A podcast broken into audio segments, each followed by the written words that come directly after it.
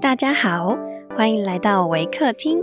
您现在收听的是维宝宝故事屋。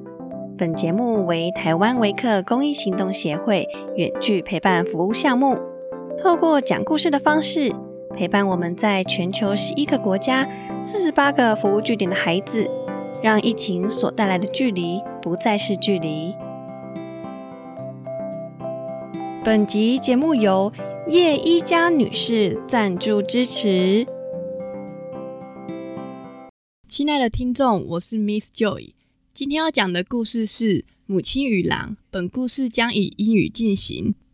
Hi everyone, I'm Miss Joy from Waker. Today I'm going to share a story about the mother and the wolf. Early one morning, a hungry wolf was prowling around a cottage at the edge of a village.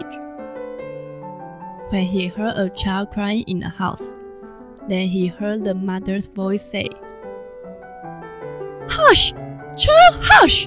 Stop your crying, or I will give you to the wolf!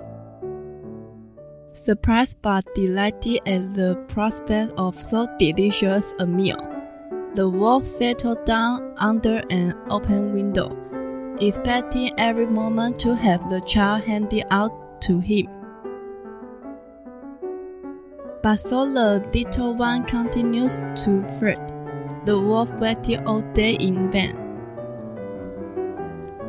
Then, toward nightfall, he heard the mother's voice again as she sat down near the window to sing and rock her baby to sleep.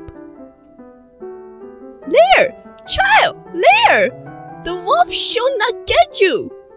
No, no, Daddy is watching and Daddy will kill him if he should come near.